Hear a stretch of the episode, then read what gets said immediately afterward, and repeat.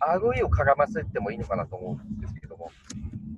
RE を、えっと、減少させ、がはい具体的にあの ROE は、えー、と有利資産を膨らませると ROE が増加するんですけども、当社の場合は有利資産を維持したままでも ROE が増加しているので、あのまあ、いわゆるか株価に影響するのが結構、一つ ROE だったりしますので、はいはいはいはい。でそれが通常ですとですね、あのソフトバンクみたいにはい有利資産を膨らませて、はいはいはいはい。で ROE を高めるっていう活動をしたりするんですけども、うんうんそれが現状ですね、あの負債維持したままであっても、うん。はい。ROE が増加しているとうんうんうんいうところで、で逆に、あのえーとへまあ、そうしたら、だったら返済すればいいんじゃないかみたいなことが出るんですけども、うんうんうんまあ、これは ROE をこの状態で維持したいっていうふうなメッセージを出せばいいのかなと思って、ROE をこの最初に2030年度に44%近くまで持っていきたいと。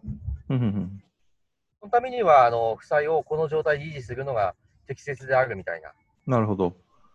すると、あのいいのか、ただ単純に有利資産をこのままにしたいと思いますっていうと、ちょっと根拠が少なくなってしまうので、なんでこのままにしたいんですか？だったら返せばいいんじゃないですかみたいななるほど出かも。しれないので私たちは ROE を44%、2030年までに40%超えたいと、なるほど。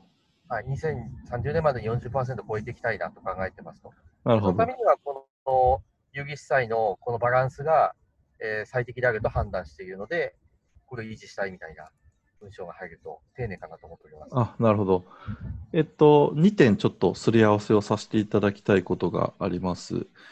えっと、ROE を高めるという、まあ、前提として、仮に、こう、負債の圧縮みたいなのをしていくと、当然にして、こう、キャッシュが出ていくので、そうすると、剰余金部分が減ってきてしまっ、えー、あ、違うか。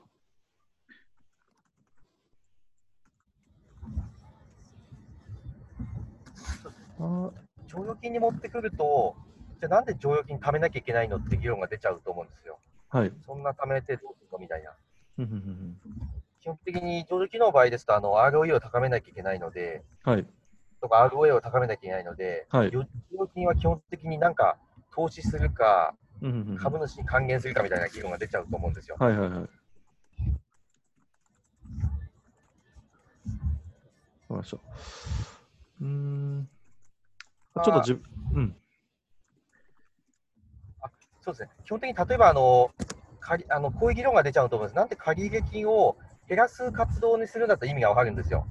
うんうんうんそれが増やす活動でも意味がわかるんですよ。その投資をなんか工場買うとかで増やしたいっていうのは。はい。ただ、維持するっていうのがちょっと理解できないんですよ、通常ですと。うんうん。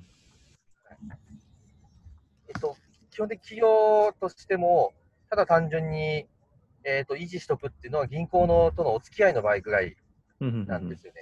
うん。まあなんとかちょっと月末大変なんで、ちょっとはいはい。1億だけ維持しといてくださいとか、はいはいいうふうな議論になっちゃうんで、うん。そうなると、上場金の場合、それ通じないかなと思ってまして、なんでこの借り金を維持するのか、返さないで、あるいは増やさないでっていう、うんうんうんうん。わかりました。ちょっと作、うん。あすみません、はい。あちょっと作文してみます。で、どこに、これもちょっと自分で考える前提なんですけど、ちょっと頭の体操として、今回のこう資料構成の中で、こう、借入金をなんで保つんだっていう根拠をこう、書くところが、どっかあるかなという気がして、えーいて、まあ、そういう意味では、えっと、まあ、例えば、東南アジアの、あの企業を買収するときに、こう、借入金を起こさないっていうことを多分書く、書いてもいいかと思うんですけど、まあその辺の根拠のところに触れる感じかなというふうに、ちょっとジャストアイデアですけど考えました。ちょっとあんまりこう、借入れのところに触れることがなかったので、ちょっと今からこう起こすと時間かかっちゃうんで、そうですね。うん。おそらく借入金が今のまま維持っていうのが、で、そそれと財務キャッシュがゼロっていうのがちょっと問題なんですよ。はいはいはい。はい。なんで、ここの根拠っていうのを示す必要があると。そうですよね。財務キャッシュフローの維持する根拠ですよね。はい。あ財財務キャッシュフローというか、借入金を維持する根拠ですね。なので、借入金、普通は返す。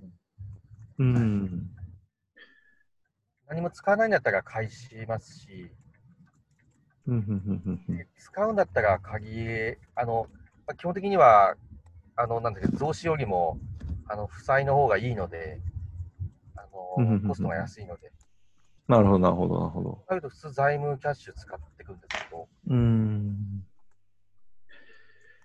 かりました。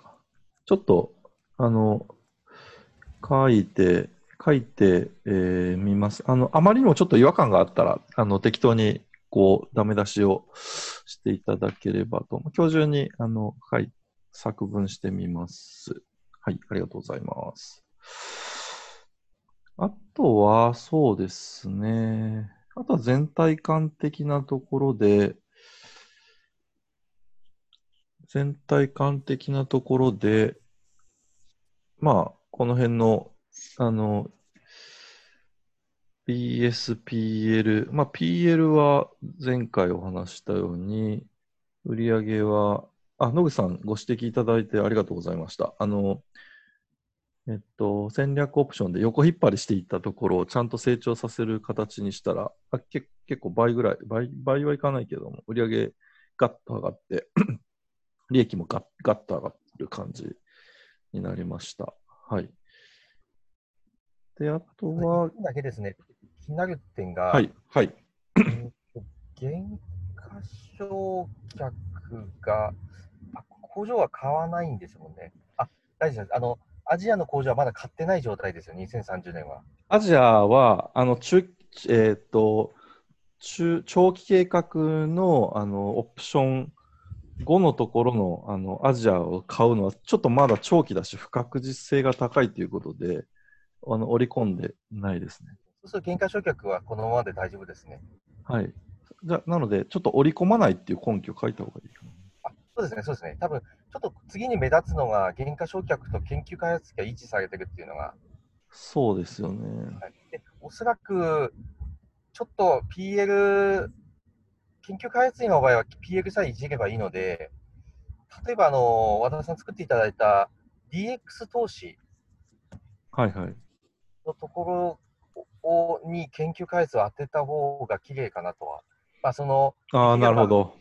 純利益がちゃんと純増するレベルでちょこちょこ増やしていくっていううんうんうんうんうんうんうんあの研究開発費を。で、それはオプション4の和田さんの DX の時期に重ねていくと、うーん。研究開発だけちょっと増やしていく。ただ、ち。ゃんと純利益が純増してるっていう状態を維持しつつみたいな。なるほど、なるほど。で、その根拠分としては DX を新しい部署を作ったので、なるほど、なるほど研。究開発が上がってるみたいな。なので、えっと、そうですね、研究開発費を、まあ、売上としてんざっくり5%ずつぐらい、あ全体の5%、10%、20%、25%、30%みみたいにしてるんで、まあまあ、徐々に研究開発費を当てていくイメージで、これを研究開発費だから、半これ半換半換費ですかね。えっ、と、そう、研究開発費は、こまあ、固定費ですよね、固定費。研究研究開発費。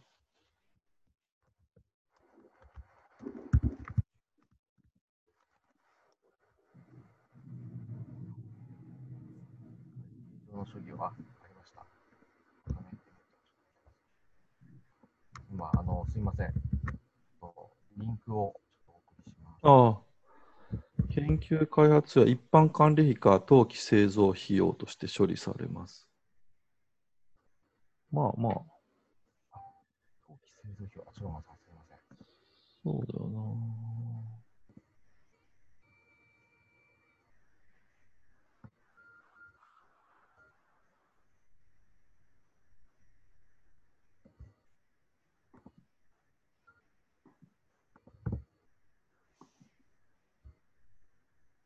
一般管理費で当てられるんですよね。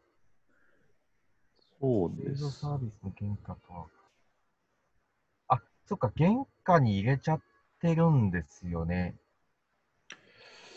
この企業の、ちょっとこ,、B、この企業の BSPL 確認しますね。この企業、あ、販管費に研究開発費入ってますね。よかったです。じゃあ簡単ですね。PL だけですね、いじくんのは。そうですね。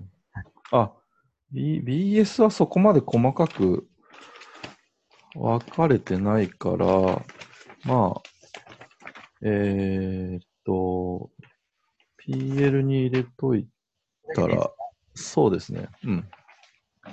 じゃあ PL に入れといて、ただまあ PL に入れると、もともとこのビジネス固定費かからないと言ってたんです。まあ研究開発費はちょっと別物として、そうですね。まあ、特にオプション 4, 4という意味ですね。オプション、そうですね、4の、もうまあ、すやっていく上での、まあ、先行投資的な意味合いだから、で、そのビジネスが育ってきたら、あの固定費かからないモデルっていうことで、まあ、イメージとしては、やはり新しい DX の分野には、おそらく研究開発を投じるっていうのが、新規事業については結構必要かなと思います。はいはい。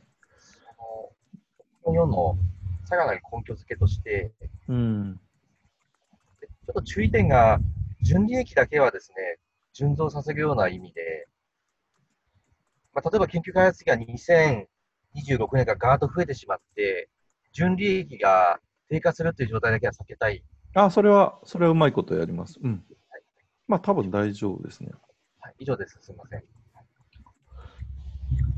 ありがとうございます。ああと、まあ、なんだろう、全体感的に一応バランスはしてて、で、まあ、現、現預金も、まあまあ、こう、あの、全体の動きにこう連動させるみたいな感じで一応やっているんで、一旦はだから、まあ、研究開発費を DX に当てていきますよっていう話と、さっきの財務キャッシュフローなんで動かないんだっていうところを ROE と絡めて説明をしましょうというところと、長野工場の特損が立たないところの根拠立てを書きましょうって、ここういう感じですかね。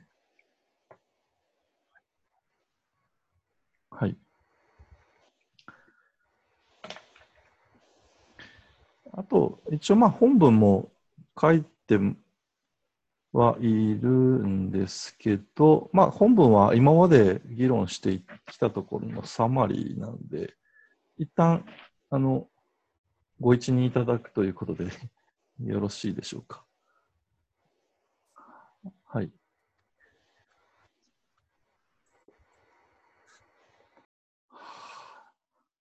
じゃあ、